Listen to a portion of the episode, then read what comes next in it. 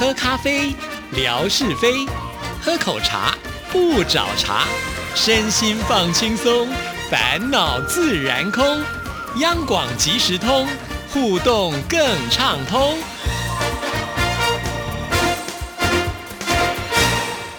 亲爱的听众朋友，大家好，欢迎收听今天的央广即时通，我是谭志毅。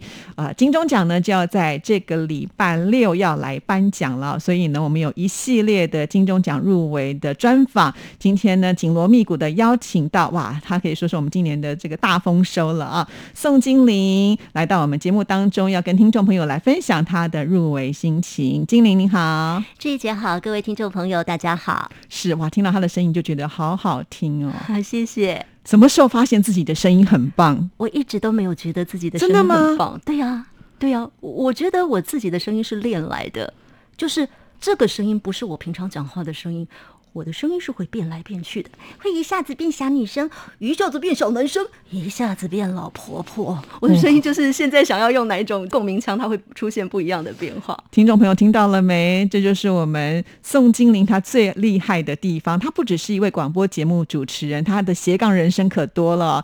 尤其呢，她是一个专业的配音员，对，所以她刚刚一个人可以饰演好多好多的角色。在台湾呢，我们看到的很多的戏剧，甚至卡通片，都可以听。听得到宋金玲的配音，真的是好厉害哦！哦，对哈，不是说光配音主持广播节目，而且他是大型活动的主持人，所以你可以说是全方位的在做发展。嗯，但是我觉得以上这一节讲到的所有工作，其实对我来说啦，每一项工作都是我觉得好玩的事情，就是我在其中我非常投入，非常享受。包括做广播节目，我很享受在空中跟听友交流。交汇的那个时刻，而刚刚在讲到的做各种工作，我我很喜欢做以声音演戏这件事情，我觉得我可以带入在其中，然后我变了一个角色。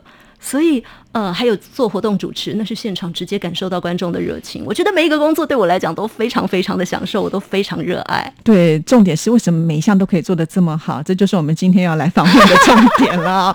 那宋金玲呢？这次是以精彩音乐霸入围了类型音乐的节目以及主持人的双料奖项，很开心吧？嗯，谢谢评审有注意到这个节目。当然，刚开始看到入围消息出来的时候，我就觉得。因为我一开始是接到呃央广袁姐跟我说，那我就觉得怎么可能呢？然后就觉得好感动哦，因为我开始脑海中的画面，从当初袁姐要我接下这个节目一路下来的种种过程，包括了我们的吴瑞文主秘鼓励我，然后他们告诉我的所有的话，你要来这么做，你可以做得到。我觉得这一幕一幕、一句一句话都浮现在眼前了。当然，我觉得最感谢的啦，是因为在这个节目当中，我访问了很多的音乐人。那这些音乐人有很多都是我常年下来的朋友。我从我的这些朋友们身上，我希望可以挖出一些，呃，可能不是一般因为音乐节目访问的方式，而是我跟朋友的聊天，从他们身上听到他们的人生故事跟音乐故事。对，所以其实，在做这个节目的过程当中，除了听众朋友能够听到精彩的故事之外，你自己也一定也有很多的收获。对，我觉得做音乐节目好享受。其实我从呃呃念书的时候，我就是本科的嘛。呃，我是大众传播毕业，对呀，对呀，对。那我念书的时候，就是属于那种会盖在躲在棉被里头 听广播的人。是，当然爸妈都会反对了，所以一定要躲在棉被里头。后来大三开始出来打工做广播节目，就不要讲几年前了。那个时候我就立定志向，我要做音乐节目。但是并不是你想这么做就这么做啊！真的，那个时候真的有机会做。那再加上我自己很爱音乐，我从小学的是国乐，所以我在第一家电台有争取做国乐节目跟华语流行音乐节目。但是呃，时间不长。我学校毕业之后念大众传播本科嘛，我就走上了那个时候大家认为比较主流的方向。我开始做电视新闻，做呃记者，做主播，就是也播新闻，也采访。这些是大家认为好像是比较 在那个时候比较吸引人的，呃，大众传播的未来出路，所以我就呃绕了很大一圈，兜兜转转，然后到这几年才又回来广播。哦，原来如此。是但是我最惊讶的一件事情，是因为我第一次看到精灵的时候是，呃，那时候刚好我们电台在协助讲课电台做节目嘛，那时候就看到你好认真哦，每次都坐在那个位置上，不断的找资料啊，准备你的这个节目的内容。就是在我们录这个节目之前，我们才稍微聊到，原来你不是从小会讲客家话，对所以。小时候并没有真正的把它当做是一个母语在练习，还可以来主持节目，真的太厉害！你是怎么做到的呢？小时候我只会讲华语，而且当然爸爸妈妈的要求就是华语要讲到非常标准。所以小时候没有机会跟家人讲客家话。呃，爸爸妈妈之间会讲，但是我们小孩子就是 就是在那个时候有听没有学对对对。那那个时候的听的广播，我不是说那个时候就很爱听广播嘛？广播的标准是字正腔圆、音色优美，对所以我刚开始做广播的目标跟方向是要这样子做的。哦再加上我后来在电视台报新闻，当然更要标准，对要求很高电视台。的要求也是这样，我是我是在台湾电视公司，在台视播新闻，所以在这个部分也被要求很多。那但是呢？我觉得这个对我学客家话是很有帮助的。我是在二十六岁的时候，现在也不过啊，不要讲现在几岁了。我是在二十六岁的时候开始，因为一些原因，我接触到客家的媒体。那我说我不会讲客家话，他说没有关系，你来做我们的行政工作。那个时候我担任了那家电台的台长，那台长不会讲不行啊，自我要求不行。虽然呃长辈告诉我你就负责管理电台就好了，可是后来我就想说，我还是要把它练起来，我就呃每天翻字典。用拼音来学客语，看到招牌上还有眼见的所有字，我都把它用拼音拼出来。所以，呃，刚好以前国语要求字正腔圆、音色优美嘛，对不对？我就用这样这一套的字正腔圆、音色优美的方式去念出客家话的每一个字。哇，这真的是有难度的，等于是无师自通，你自己必须拿着字典来做一个练习，这样就变成可以说客家话就算了，还可以主持节目，真的非常非常的厉害花。了半年时间翻烂了两本字典就可以喽，哇，就跟很多人学英文一样啊。没有人学英文半年就可以主持英文节目 吧？但是一定会把字典翻烂，对不对？哦，你真的是好厉害，所以你就是下定决心一定要会说，之后呢，就真的半年之内就转变了。是，但是因为后来的工作不是一直都在客家的环境当中嘛，譬如说我在台视报新闻，刚开始也有报客家，后来就没有了，我就一路都是做国语，所以有一段时间我也跟客家有一点脱离。但是我觉得有一些东西是累积的，譬如说我刚刚说做这个精彩音乐 bar 这个节目，这个节目本身的。目的方向，我是呃介绍台湾各个族群的音乐。我觉得中央广播电台对海外播音啊，一定有很多在海外的听众朋友相亲很。想念，或者是会觉得说，哎，这个族群的音乐很有趣。那台湾在地各族群的音乐，包括了像华语，我们一定知道，里面还有像是原住民语、客家语以及各个族的原住民语。嗯所以我觉得这些里面音乐实在是太。精彩丰富，我们常常会因为一个语言的隔阂，我们第一印象说我听不懂，我就拒绝去听，这是很可惜的。嗯因为现在我刚说到的这些各族群音乐都有很多很美的地方，你如果拒绝去听，就错过了。真的真的，所以我希望把这些族群音乐串联起来。而回复到我刚刚说到的，呃，当初学客家的过程，也因为我在那个时候就结识了很多客家音乐人，所以这个常年的友谊累积到现在。我在做这个节目的时候，我邀请他们。他们当然不会拒绝我，是他们很乐于分享他们的很多人生故事、音乐故事，再加上可能从他们身上，或者是从我另外认识的一些音乐人朋友的呃介绍、呃牵线，我可以再做其他族群的音乐人。像我有一位受访者，他以前是唱闽南语歌曲的，而且呃曾经入围过金曲奖的十大十大年度歌曲吧。哦，他本身就是呃闽南语歌曲的创作演唱人，可是他现在是童谣的创作者。制作人以及他写宗教歌曲，那我觉得他的人生转变实在是太有意思、太有故事了。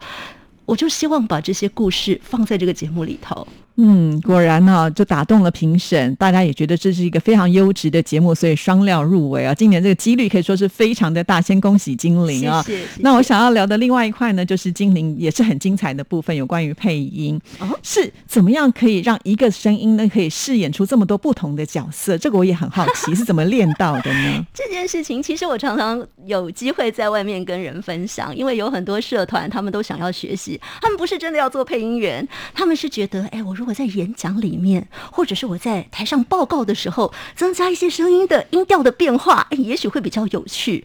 像我后来就看他们有些时候在演讲场合上啊，他们就会自己一人试两脚，嗯做里面的对话。对我来讲，他呃说起来可能时间会很长，因为通常是课程在教。但是简短的来讲，我觉得那我自己的研究了，我觉得是共鸣腔的移动。嗯，譬如说鼻腔共鸣，鼻腔共鸣声音就会往前放，用喉咙比较用力，它声音可能就会比较厚。然后你去想象那个共鸣的位置，如果比较往后放的话，它可能就会出现比较雄壮的声音；往上放，哎，往下放的话，就会出现比较低沉的声音。其实高的声音跟低的声音，大家都做得到。只是我们必须要找到自己的 range，然后在这当中发挥出最美的音色。其实有些人会觉得，哦，我的声音，我平常讲话就是这样啊，那是你还没有去发掘。就是每一个人声音其实都有潜能，只是有没有开发而已。都有弹性的，哦但是你要一直去试，就像唱歌一样。他呃，常常音乐呃歌歌手啊，他们都会说，哎，我的最高音我可能还要再挑战，低音我可能还要再挑战往下一个 key 或往上一个 key。说话也是的，是，所以你也是透过练习才会变成这么厉害的一个声优。哦，对我练习了很长的时间啊，做配音这件事情大概三十年了吧。有三十年哦，哇！对，所以呃，每接一个 case 对我来讲都是在练习，因为每个客户的要求都不一样，对，就要一直去挑战自己以前没做过的事情。嗯，很多听众朋友觉得啊，配音就是把这个话说出来。其实我想没那么简单，尤其是有画面的部分，对你必须还要配合就是画面的一个节奏。对他哭，你还是要哭的。对，而且呃，我觉得要把那个时间抓得非常的准，还有些口型。假设我们今天看的是一个翻译剧，哈，可能是韩剧，可是要配成我们的国语的时候，那那个口型其实是不一样。可是我我知道，就是配音员必须还要掌握到那个口型的一致。嘴数，对对对对对对，这个是很专业耶，一般人应该不容易做到。你们是怎么样练习到，就是说可以 就是掌握那个节奏？刚刚我讲的算嘴数，那是我们自己的做法，就是算他嘴动了多少下。嗯那通常我们手上会拿到一个翻译的稿子，对你要想办法把你稿子的字数弄得跟他差不多。所以你们可以稍微的修改一稿子定得改哦我几乎常常每一句都都都都得改。哦，是这样哦，所以不是完全的照稿念。这个是戏剧配音的时候，或者是卡通配音。卡通配音有的时候他的嘴画的很清楚，我们也要照那个字数。那卡通有的时候它不是太强调嘴型，就不一定。但是戏剧跟卡通，我们常会需要对那个嘴型，其他的就不一样了。所以你们是二次创作，哎 但是其他的，譬如说，我们还有分成简报类，譬如说我们配一个影片的简介，或者是我们去录商呃商场的播音，然后或者旁白什么好消息，好消息，什么什么东西，大这些你 都接了，这些你有没有留一口饭给别人？这些就不用算嘴数了。配音有很多种，对。真的是各式各样，就是有关于声音的部分，嗯你通通都可以哦。那真的非常的佩服，就是精灵的一种学习的能力跟自我的开发，就好像不断的在把那个宝物给掏出来。我觉得你真的是一块瑰宝。谢谢，但是我真的很鼓励大家，每个人都做得到。我平常去试试看，找到自己的极限。真的哦，嗯那我们今天因为时间的关系，没有办法说可以示范很多，可不可以就教教我们听众朋友怎么样去开发自己的声音？也许家里可以玩一玩也不错啊。嗯，我觉得第一个，我们不要用习惯的位置发声。譬如说，很多人讲话就用喉咙，诶，可是唱歌的时候，老师会叫你用丹田。其实有很多概念是一样的。我们试着用丹田用力，用肚子用力，把你的声音。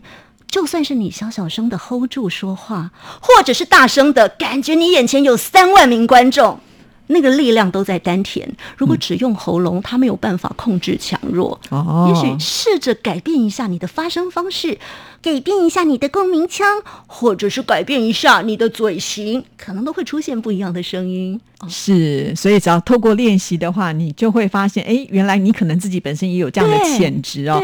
哇，很多人很有兴很有兴趣做这件事情。是我们今天访问这一段就觉得收获好大，突然之间每一个人对自己的声音都开始觉得有信心了但是。还是要请大家记得听精彩音乐吧。啊 哇，真的是全方位的，非常优秀的一位广播节目主持人，被我们央广网罗来了，而且呢，谢谢今年很有机会能够为我们央广争光，恭喜你喽！谢谢也预祝你顺利上台去敲响金钟。谢谢志怡姐，也祝福你 也顺利的心想事成，敲响金钟。谢谢，好，那我们今天的专访就到这边告一个段落了，谢谢您的收听，祝福您，拜拜。